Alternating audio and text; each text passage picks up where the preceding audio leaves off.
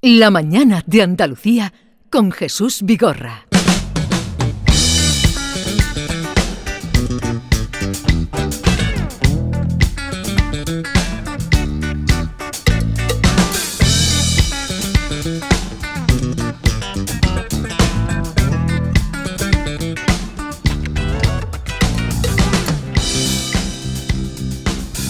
Doctor Fernando Fabiani, buenos días. Buenos días. ¿Qué tal estás? Pues muy bien, muy bien. Bueno, estoy nervioso, Jesús. ¿Por qué? Estoy nervioso porque hoy hace- nervioso.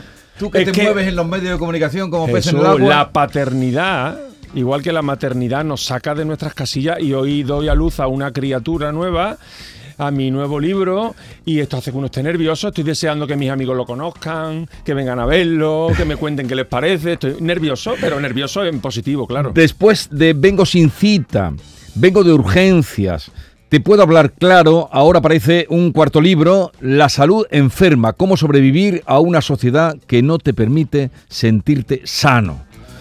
Eh, ahí la lleva. Pero esto en el mismo título es una mm, contradicción, la salud enferma, ¿o no? ¿O no? ¿O no? A ver, yo creo, Jesús, que el concepto de salud que estamos asumiendo como sociedad, esa salud absoluta, libre de cualquier tipo de sufrimiento, de cualquier tipo de patología, de no tener más mínimo síntoma, de estar siempre felices, animados, sin dolores, sin picores, sin nada, ese sentido de salud absoluta está enfermo en sí mismo, porque no es cierto, no es real. Pero es que al mismo tiempo, si queremos perseguir esa salud absoluta, vamos a acabar enfermos. Porque perseguir obsesivamente la salud es el camino más rápido para perderla. Y de ahí que esa palabra enferma esté asociada en el título a salud, tanto como adjetivo como como verbo. ¿eh? Mm, Dice, nuestra sociedad ha idealizado el concepto de salud hasta el punto de que ésta nos parezca inalcanzable y hagamos de su búsqueda algo que roza lo obsesivo. Eso Efectivamente. dices en la introducción de... Y vivimos permanentemente frustrados. O sea, si yo aspiro a tener una salud absoluta, que es imposible, permanentemente frustrado e insatisfecho y preocupado por cosas que digo, es que yo no tendría que tener ningún síntoma. Es que yo... ¿Pero por qué me tienen que pinchar la rodilla? Hombre, tiene usted 55 años y la da por empezar a jugar al pádel ahora de repente. Sí. Pues pueden pinchar un poco la rodilla. Si usted quiere, si usted David, quiere, está hablando de ti. si usted quiere empezamos a hacer pruebas y podemos hacer pruebas y diagnósticos, pero Sí. también hay que entender, oye, que hay cositas que van surgiendo. Tengo un amigo eh, que dice que a partir de los 60 años, si cuando te despiertas no te duele algo, es que estás eh, Muerto. muerto. Pues eso es lo que yo pienso. De hecho, estamos hablando ahora sí sobre la marcha de la edad y es uno, el envejecimiento, es una de las que se llaman no enfermedades. Las no enfermedades son todas estas cosas que nos rodean, que estamos tratando y manejando como enfermedades y no lo son. ¿Viste? Envejecer no es una enfermedad. Bueno, pero es que aparecen molestias, aparecen síntomas. Perfecto, claro, pero no es una enfermedad. Eh, pero es que nos pasa con esto, nos pasa con todo lo que rodea a la menopausia, a las mujeres, a las pobres. Síndrome premenopáusico, ¿cómo que sí? síndrome suena a enfermedad, Jesús? ¿Cómo que Sí. síndrome? La mujer, por supuesto, nota cambios hormonales y esto le afectan en mayor o menor medida, pero eso no es una enfermedad, ¿eh? Aunque a veces sea difícil de llevar, ¿eh? Que no Sí. digo con esto que sea fácil llevar los Y- cambios y- menopáusicos, pero enfermedad. Igual que un embarazo tampoco. Bueno, Claro, eh, pero doctor una- Fabiani... no, pero una cosa, que le quiero preguntar una- No, quería, os iba a presentar, os iba a presentar. Ah, no doctor. Fabiani, si ya conocéis a Maite, a David y a Bea. Claro Hace que falta sí. que tenemos muy poco tiempo con él. A ver. ¿Qué, qué papel tenemos los medios de comunicación? Porque yo no he visto más artículos sobre salud, más eh, eh, que- buscando además el pinchazo, el clickbait que se llama ahora moderno, buscando que todos entremos ahí a buscar. Mm, Hay muchísima información o desinformación de salud porque vende, doctor. A ver, yo creo que te- tenemos que centrarnos en lo importante. Y si cualquiera de nosotros quiere buscar la salud, la salud se encuentra en tres sitios. En la frutería, en el parque y haciendo ejercicio. Y lejos del estanco y del alcohol. Ahí está la salud. Esto es lo que de verdad ha demostrado prevenir enfermedades, disminuir la mortalidad, pero de verdad con diferencias brutales. O sea, el ejercicio físico, por ejemplo, disminuye la mortalidad más que la inmensa mayoría de los tratamientos disponibles. Pero no abrimos portadas de periódicos con eso. Mm. Porque, bueno, como además es gratis, ¿no? Como salía a correr, ponemos uno- un- unos zapatos de deporte y salía a correr es gratis. Pero es que lo que más vida salva, que se nos llena la boca de salvar vida, y la industria farmacéutica nos saca un fármaco nuevo, pues mejora la supervivencia un 2%. Mire usted, si hiciéramos ejercicio, dejáramos de fumar y comiéramos bien, la mitad de las patologías que teníamos controladas. Entonces, esto es lo que deberíamos hacer desde los, desde los, medios de comunicación permanentemente. Recordar que es mucho más importante cuidar los hábitos que hacerse muchas pruebas. Eh, ya has dicho esa frase que a mí me parece genial, la tenía aquí subrayada eh, respondiendo a una amiga. Y es que, amiga, la salud no está en ir mucho al médico, sino en ir más a la frutería, al parque y hacer ejercicio. Y un poco menos al estanco y al bar. Tal cual. Pero es que es así de sencillo y de, al mismo tiempo de complejo de llevar a cabo, ¿eh? Vale, como siempre que viene el doctor Fabiani hay una interacción con eh, los pacientes, posibles pacientes, con los oyentes, si quieren hacerle alguna pregunta o decirle qué le duele esta mañana, pues se lo dicen eh, a través del 670-940-200. Dicho eso, Fernando. perdón, sí, consejo, ha dicho síntomas y alguna molestia. Los adultos tenemos de media un síntoma cada cuatro días. Si le prestamos atención a todos ellos no nos queda tiempo para vivir. Así que a los síntomas apliquémosle la paciencia, la tranquilidad y prestémosle atención cuando se merecen ocupar un periodo de nuestra vida, cuando no es mejor no echarle mucha cuenta. ¿eh? El otro día leíamos eh, recientemente la noticia del multimillonario este estadounidense que se llama Brian Johnson, tiene 46 años y quiere vivir para siempre. Para ello toma 100, más de 100 pastillas al día y sigue una rutina horrorosa de control con un montón de horas siendo monitoreado. Esto ya es el culmen y la exageración de la enfermedad mental. Para eso hay un chiste, vea que dice, a lo mejor no vives mucho, pero la vida se te hace muy larga. Desde luego, eh, pero sí lleva un poco a pensar en, la de suplementos que nos compramos.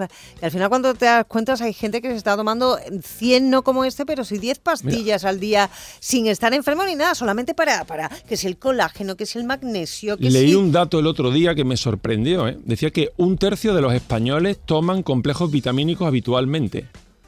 Un tercio, ¿eh? Sí, Aquí estamos cinco, pues uno y medio. ¿eh? ¿Eso, es malo, Fabiani?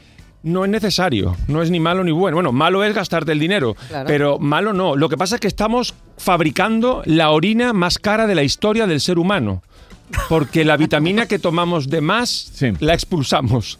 Entonces, seguramente en nuestros ríos y nuestras aguas haya niveles de vitaminas insospechados. Eh, vitamina C, por irnos a una concreta, por no hablar de lo general. Comiendo fruta y verdura tenemos tres veces los niveles necesarios de vitamina C para que funcione el organismo. O sea, lo necesario por tres. Y aún así, legiones de nosotros vamos a las farmacias a comprar preparados y complejos de vitamina C efervescente que nos creemos que se va a llevar los catarros por la ventana, hombre, no aporta valor, así está estudiado. Y no o sea, tú como médico de familia no recomiendas eso en tu consulta. No, para la población general hay muchos estudios que dicen que la población general no necesita suplementos vitamínicos. Otra cosa es una persona que, por ejemplo, se ha operado de estómago, tiene una mala absorción y como no absorbe los nutrientes, oye, tienes que tomar un complejo vitamínico para compensar. Cosas concretas.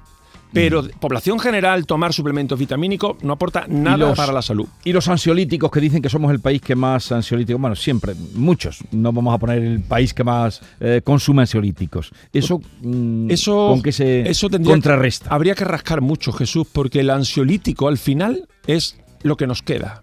Y a mí, a, mí no me gusta tener que utilizarlo, ¿eh? pero la consulta está llena de problemas aparentemente médicos que si rascamos un poquito son sociales. Es decir, ¿cuántas personas que en sus historias de salud tienen diagnósticos como ansiedad, insomnio, trastorno adaptativo, desánimo? Dice, vale, ese es el diagnóstico que le ha puesto su médico. Pero ¿qué pasa? Y ahora pregunta y dice, mira, tengo a mi madre enferma y no la puedo cuidar. Mi hijo le va fatal en el colegio, ha tenido un follón, ahora mismo no sabe qué hacer y yo estoy que no sé qué hacer con él tengo problemas con mi pareja y no le puedo poner regla a esto, no llego a final de mes, no me puedo ir de mi trabajo que me están explotando, pero no me puedo ir porque si no, ¿quién paga las letras de mi casa? Y encima quieren que estemos contentos. Y resulta, claro, que esta persona encima se coge una tacita por la mañana que pone si quieres, puedes. Y entonces encima se siente culpable por no poder con algo que no debería poder nadie. ¿Cuál es el problema? Que esta persona, como la solución real no se la estamos dando como sociedad a su problema, viene al sistema sanitario. Y el sistema sanitario, pues si tienes suerte y tienes a mano, a lo mejor puedes encontrar un psicólogo o psicóloga que le eche una mano a intentar gestionar lo que a veces no se puede gestionar. Y habría que hacer más inversión en salud mental y en psicólogos que estén disponibles. Y hay veces que, mira, no es lo que me gusta, pero tómate esto y por lo menos descansa tres días. Eso sí, intenta no tomarlo mucho porque si no engancha.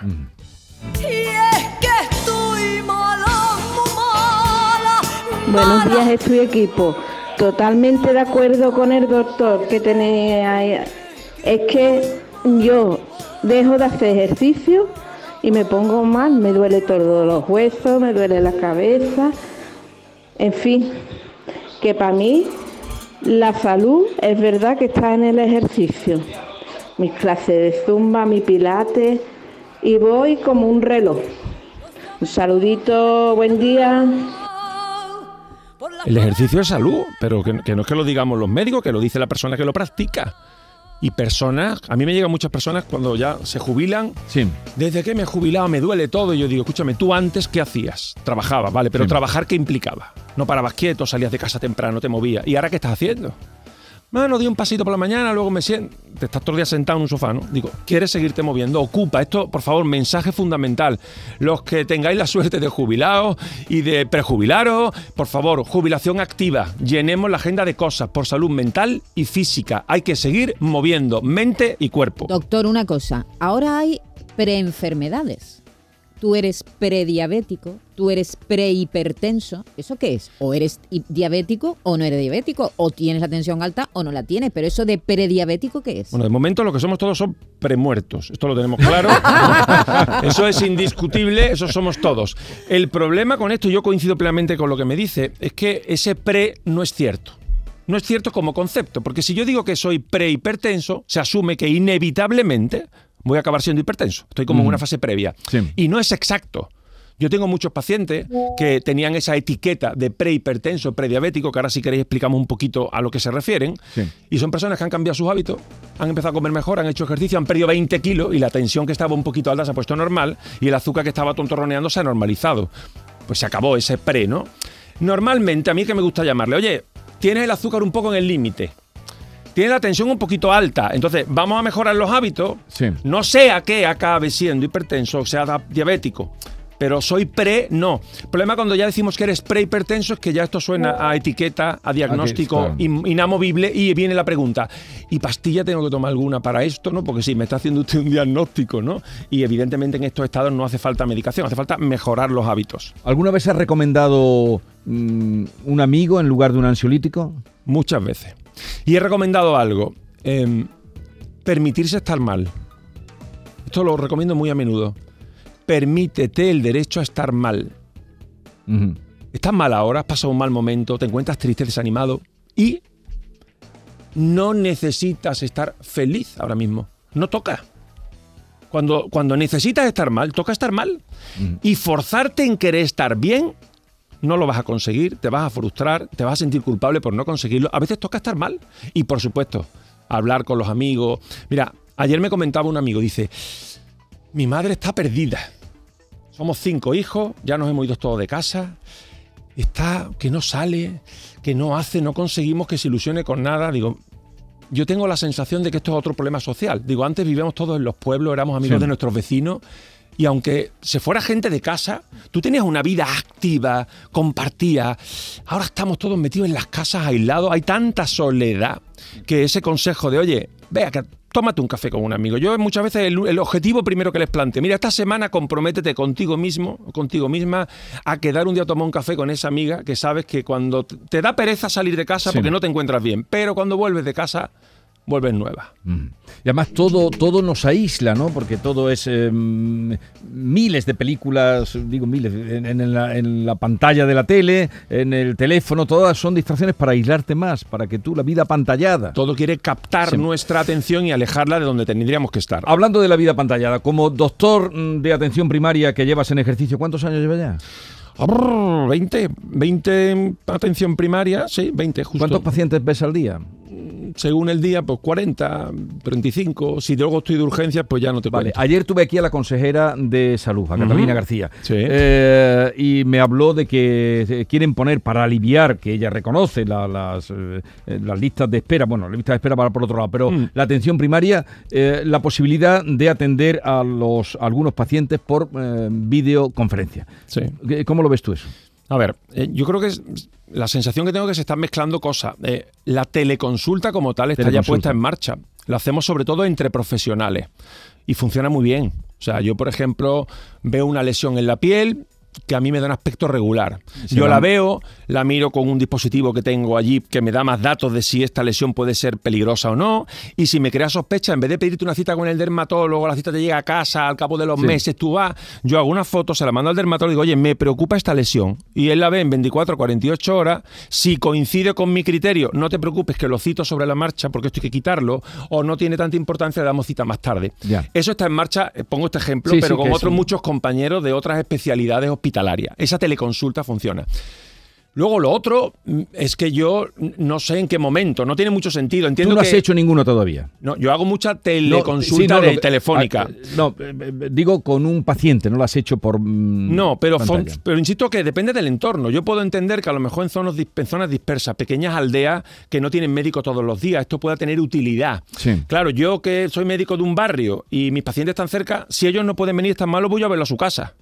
Yo, yo no quiero una pantalla. Yo, si una persona mayor que es paciente mía, que se encuentra mal está en la cama, lo que tengo que hacer es yo verlo en su casa, ir a verla allí, el sitio natural en el que el médico de cabecera tiene que ir a ver a los pacientes cuando están Y en la cama. los ojos. Que es el médico de cabecera en la cabecera de su cama. Y mientras que pueda hacerlo, no lo voy a cambiar por una pantalla. Insisto, otra cosa es que para zonas más dispersas, entornos rurales, que no es posible tener un médico en un pueblo de 40 habitantes, haya bus- buscar alternativas para mejorar la accesibilidad, que eso habría que verlo más tranquilo. A medida que. ¿Tú crees que a medida que se implantan más hospitales, eh, más centros de salud, mm, hay más enfermos? Bueno, yo creo que al final hay una ley que no es del, que no es del sistema sanitario, que es una ley de mercado, que a más oferta a ve- a veces se genera más demanda, ¿no? Esto, esto funciona así. Pero hombre, en un momento en el que hacen falta recursos, o me parece que poner el problema en que haya muchos recursos no parece que sea la causa principal de este problema, ¿no? Yo en creo cambio, que con, con las. eh, eh, con los productos sí que a medida que hay más productos farmacéuticos parece que Bueno. nos ponemos más enfermos. y, y productos alimentarios. Es que el miedo a la enfermedad vende, Jesús. El miedo a la enfermedad vende y genera cambios en tu comportamiento, que es lo que quiere la industria. O sea, la industria, cuando tú llegas al supermercado, no quiere que compre lo que tú tienes en la lista de la compra. Eso no le interesa. Quiere que compre su producto. Lo que no llevas pensado. Claro, y ha descubierto que hay determinados eslóganes en los etiquetajes, en los embalajes, que captan tu atención, muchas veces haciendo pensar en enfermedad o haciendo pensar en mejorar tu salud y condicionan. Y tú resulta que, por ejemplo, pues no lo sé, pues vas a comprar fruta y vas a comprar, bueno, lo que suele desayunar tu hijo y de repente pasas por un pasillo por el que no habría que pasar, el pasillo de galletas, croissants, bollitos, cereales de desayuno. Ahí mejor no pasar. ¿Para qué vas a pasar si no hay nada bueno allí? Pero tú pasas y cuando pasas te encuentras una caja de cereales de desayuno, que ese es el nombre, pero la composición es 50% azúcar. Y han puesto una etiqueta muy gorda roja que pone enriquecido con 5 vitaminas e hierro. Y tú que pasabas con el carro, ¡eh! echas el freno y piensas, oye, que yo tengo anemia toda la vida, a ver si mi niño va a tener anemia. Le voy a comprar los cereales esto para que reponga el hierro. Y le está dando ya está. metiendo azúcar. Y le estás dando azúcar. Porque estamos con la moda de los productos con y los, produ- los productos sin.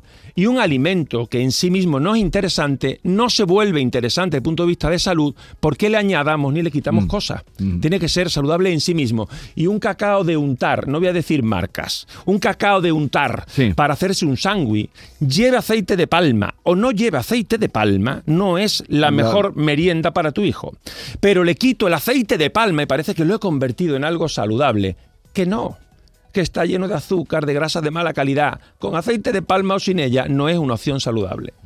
Hay gente que se está preocupando muchísimo por el precio del aceite, por lo que es el dinero, pero también porque no le da para comprar el virgen extra y, tiene miedo de que su salud se pueda ver perjudicada por, por no ingerir las cantidades que hasta ahora pues podía, podía tomar. Hombre, es importante que recordemos, bueno, lo del precio es tremendo, ¿no? Pero es verdad que recordemos que tampoco, por muy saludable que sea el aceite de oliva, la mejor grasa a utilizar, tampoco hay que bañar los platos en aceite, ni hay que abusar de los fritos. Quiero decir que para un aliño o para un poquito de una tostada o para echarle un poquito a un guiso, es verdad que nos debería rendir bastante. Otra cosa es cuando echamos 10 litros para la freidora. Eso no interesa con ningún aceite. Vale, ¿y dónde vas ahora en el AVE? Mm, A Córdoba, voy Ah, a Córdoba, siempre es buena idea ir a Córdoba. Eh, vos, Córdoba, pero esta tarde, esta noche presentas Esta el tarde libro. estoy de vuelta en Sevilla. Ahora, Nueve y media. Nueve y media en el Teatro Paté. Teatro Paté en la calle mi- Cuna. Con mi admirado Julio Muñoz, rancio. Seguro que lo van a pasar ustedes muy bien. Yo estuve con él en una presentación y lo pasamos divinamente.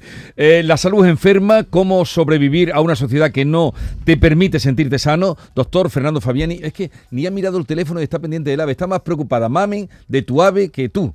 Y una propuesta, una propuesta a los que nos están escuchando. Si quieren que se lean el libro, pero si no, que se rebelen. Vamos a rebelarnos todos contra todo lo que nos hace sentir enfermos. Hackeemos el sistema. Vamos a disfrutar de nuestra salud en vez de obsesionarnos con ella.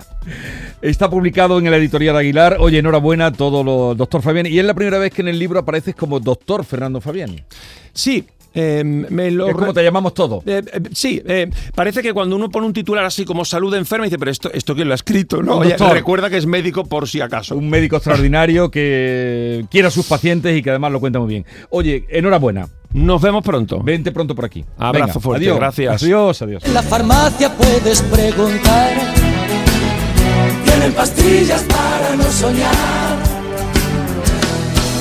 Esta es La mañana de Andalucía con Jesús Vigorra, Canal Sur Radio.